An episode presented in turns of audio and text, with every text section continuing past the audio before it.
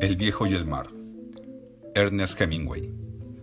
El sol estaba ahora a dos horas de altura y no le hacía tanto daño a los ojos mirar al este. Ahora solo había tres botes a la vista y lucían muy bajo y muy lejos hacia la orilla. Toda mi vida me ha hecho daño en los ojos el sol naciente, pensó. Sin embargo, todavía están fuertes.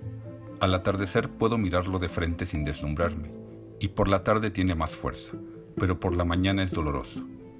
Justamente entonces vio una de esas aves marinas llamadas fragatas, con sus largas alas negras girando en el cielo sobre él. Hizo una rápida picada, ladeándose hacia abajo, con sus alas tendidas hacia atrás, y luego siguió girando nuevamente. Ha cogido algo, dijo en voz alta el viejo, no solo está mirando. Remó lentamente y con firmeza hacia donde estaba el ave trazando círculos. No se apuró y mantuvo los sedales verticalmente pero había forzado un poco la marcha a favor de la corriente, de modo que todavía estaba pescando con corrección, pero más lejos de lo que hubiera pescado si no tratara de guiarse por el ave. El ave se elevó más en el aire y volvió a girar sus alas inmóviles.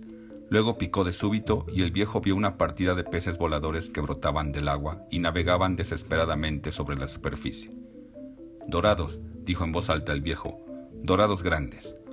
Montó los remos y sacó un pequeño sedal de debajo de la proa, Tenía un alambre y un anzuelo de tamaño mediano y lo cebó con una de las sardinas. Lo soltó sobre la borda y luego lo amarró a una argolla a popa. Luego cebó el otro sedal y lo dejó enrollado a la sombra de la proa. Volvió a remar y a mirar al ave negra de largas alas que ahora trabajaba a poca altura sobre el agua. Mientras él miraba, el ave picó de nuevo ladeando sus alas para el buceo y luego salió agitándolas fiera y fútilmente, siguiendo a los peces voladores. El viejo podía ver la leve comba que formaba en el agua el dorado grande, siguiendo a los peces fugitivos. Los dorados corrían, disparados, bajo el vuelo de los peces y estarían, corriendo velozmente, en el lugar donde cayeran los peces voladores. Es un gran bando de dorados, pensó. Están desplegados ampliamente. Pocas probabilidades de escapar tienen los peces voladores. El ave no tiene chance. Los peces voladores son demasiado grandes para ella y van demasiado velozmente. El hombre observó cómo los peces voladores irrumpían una y otra vez y los inútiles movimientos del ave. Esa mancha de peces se me ha escapado, pensó. Se están alejando demasiado rápidamente y van demasiado lejos. Pero acaso coja alguno extraviado, y es posible que mi pez grande esté en sus alrededores. Mi pescado grande tiene que estar en alguna parte. Las nubes se levantaban ahora sobre la tierra como montañas, y la costa era solo una larga línea verde con las lomas azul gris detrás de ella. El agua era ahora de un azul profundo, tan oscuro que casi resultaba violado. Al bajar la vista, vio el cernido color rojo del plancton en el agua oscura y la extraña luz que ahora daba el sol. Examinó sus sedales y los vio descender rectamente hacia abajo y perderse de vista, y se sintió feliz viendo tanto plancton porque eso significaba que había peces. La extraña luz que el sol hacía en el agua, ahora que el sol estaba más alto, significaba buen tiempo, y lo mismo la forma de las nubes sobre la tierra, pero el ave estaba ahora casi fuera del alcance de la vista y en la superficie del agua no aparecían más que algunos parches de amarillo sargazo, requemado por el sol y la violada. Redondeada, iridiscente, gelatinosa y violada vejiga de una medusa flotando a corta distancia del bote. Flotaba alegremente como una burbuja con sus largos y mortíferos filamentos purpurinos, a remolque por espacio de una yarda. Agua mala, dijo el hombre. Puta. Desde donde se balanceaba suavemente contra sus remos, bajó la vista hacia el agua y vio los diminutos peces que tenían el color de los largos filamentos y nadaban entre ellos y bajo la breve sombra que hacía la burbuja en su movimiento a la deriva. Eran inmunes a su veneno, pero el hombre no, y cuando algunos de los filamentos se enredaban en el cordel y permanecían allí, viscosos y violados, mientras el viejo laboraba por levantar su pez, Sufría verdugones y escorrezones en los brazos y manos como los que producen el guau y la hiedra venenosa. Pero estos envenenamientos por el agua mala actuaban rápidamente y como latigazos. Las burbujas iridiscentes eran bellas, pero eran la cosa más falsa del mar y el viejo gozaba viendo cómo se las comían las tortugas marinas. Las tortugas las veían, se les acercaban por delante, luego cerraban los ojos de modo que, con su caparacho, estaban completamente protegidas y se las comían con filamentos y todo. El viejo gustaba de ver a las tortugas comiéndoselas y gustaba de caminar sobre ellas en la playa, después de una tormenta, y oírlas reventar cuando les ponía encima sus pies callosos. Le encantaban las tortugas verdes y los careyes con su elegancia y velocidad, su gran valor, y sentía un amistoso desdén por las estúpidas tortugas llamadas caguamas, amarillosas en su carapacho, extrañas en sus copulaciones y comiendo muy contentas las aguas malas con sus ojos cerrados. No sentía ningún misticismo acerca de las tortugas, aunque había navegado muchos años en barcos tortugueros. Les tenía lástima. Lástima hasta a los grandes baúles, que eran tan largos como el bote y pesaban una tonelada. Por lo general, la gente no tiene piedad de las tortugas porque el corazón de una tortuga sigue latiendo varias horas después que han sido muertas. Pero el viejo pensó, también yo tengo un corazón, y así y mis pies y mis manos son como los suyos. Se comía sus blancos huevos para darse fuerza. Los comía todo el mes de mayo, para estar fuerte en septiembre y salir en busca de los peces verdaderamente grandes. También tomaba diariamente una taza de aceite de hígado de tiburón, sacándolo del tanque que había en la barraca donde muchos de los pescadores guardaban su aparejo. Estaba allí, para todos los pescadores que lo quisieran. La mayoría de los pescadores detestaba su sabor, pero no era peor que levantarse a las horas en que se levantaban, y era muy bueno contra todos los catarros y gripes, y era bueno para sus ojos. Ahora el viejo alzó la vista y vio que el ave estaba girando de nuevo en el aire. Ha encontrado peces, dijo en voz alta. Ningún pez volador rompía la superficie y no había desparrame de peces de carnada pero mientras miraba el anciano, un pequeño bonito se levantó en el aire, giró y cayó de cabeza en el agua.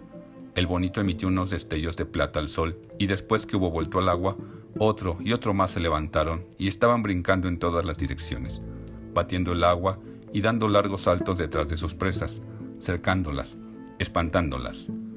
Si no van demasiado rápidos los alcanzaré, pensó el viejo, y vio la mancha batiendo el agua de modo que era blanca de espuma, y ahora el ave picaba y buceaba en busca de los peces, forzados a subir a la superficie por el pánico. El ave es una gran ayuda, dijo el viejo. Justamente entonces el sedal de popa se tensó bajo su pie, en el punto donde había guardado un rollo de sedal, y soltó los remos y tanteó el sedal para ver qué fuerza tenían los tirones del pequeño bonito. Y sujetando firmemente el sedal, empezó a levantarlo. El retemblor iba en aumento según tiraba y pudo ver en el agua el negro azul del pez y el oro de sus costados, antes de levantarlo sobre la borda y echarlo en el bote. Quedó tendido a popa, al sol, compacto y en forma de bala, sus grandes ojos sin inteligencia mirando fijamente mientras dejaba su vida contra la tablazón del bote con los rápidos y temblorosos golpes de su cola. El viejo le pegó en la cabeza para que no siguiera sufriendo y le dio una patada. El cuerpo del pez temblaba todavía a la sombra de popa. Bonito, dijo en voz alta. Hará una linda carnada. Debe de pesar diez libras. No recordaba cuánto tiempo hacía que había empezado a hablar solo en voz alta cuando no tenía nadie con quien hablar. En los viejos tiempos, cuando estaba solo, cantaba, a veces de noche, cuando hacía su guardia al timón de las chalupas y los tortugueros cantaban también. Probablemente había empezado a hablar en voz alta cuando se había ido el muchacho, pero no recordaba. Cuando él y el muchacho pescaban juntos, generalmente hablaban únicamente cuando era necesario. Hablaban de noche o cuando los cogía el mal tiempo. Se consideraba una virtud no hablar innecesariamente en el mar, y el viejo siempre lo había considerado así y lo respetaba. Pero ahora expresaba sus pensamientos en voz alta muchas veces, puesto que no había nadie a quien pudiera mortificar. Si otros me oyeran hablar en voz alta, creerían que estoy loco, dijo en voz alta. Pero puesto que no estoy loco, no me importa. Los ricos tienen radios que les hablan en sus embarcaciones y les dan las noticias del béisbol. Esta no es hora de pensar en el béisbol, pensó. Ahora hay que pensar en una sola cosa, aquella para la que he nacido. Pudiera haber un pez grande en torno a esa mancha, pensó. Solo he cogido un bonito extraviado de los que estaban comiendo. Pero estaban trabajando rápidamente y a lo lejos. Todo lo que asoma hoy en la superficie viaja muy rápidamente y hacia el nordeste. ¿Será la hora? ¿O será alguna señal del tiempo que yo no conozco? Ahora no podía ver el verdor de la costa, solo las cimas de las verdes colinas que asomaban blancas como si estuvieran coronadas de nieve, y las nubes parecían altas montañas de nieve sobre ellas. El mar estaba muy oscuro y la luz hacía prismas en el agua, y las miriadas de lunares del plancton eran anuladas ahora por el sol alto y el viejo solo veía los grandes y profundos prismas en el agua azul, que tenía una milla de profundidad y en la que sus largos sedales descendían verticalmente. Los pescadores llamaban bonitos a todos los peces de esa especie y solo distinguían entre ellos por sus nombres propios cuando venían a cambiarlos por carnadas. Los bonitos estaban de nuevo abajo, El sol calentaba fuerte y el viejo lo sentía en la parte de atrás del cuello, y sentía el sudor que le corría por la espalda mientras remaba. Pudiera dejarme ir a la deriva, pensó, y dormir y echar un lazo al dedo gordo del pie para despertar si pican. Pero hoy hace 85 días y tengo que aprovechar el tiempo. Justamente entonces, mientras vigilaba los sedales, vio que una de las varillas verdes se sumergía vivamente. Sí, dijo, sí, y montó los remos sin golpear el bote.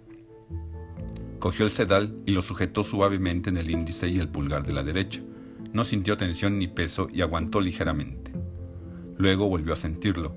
Esta vez fue un tirón de tanteo, ni sólido ni fuerte, y el viejo se dio cuenta exactamente de lo que era.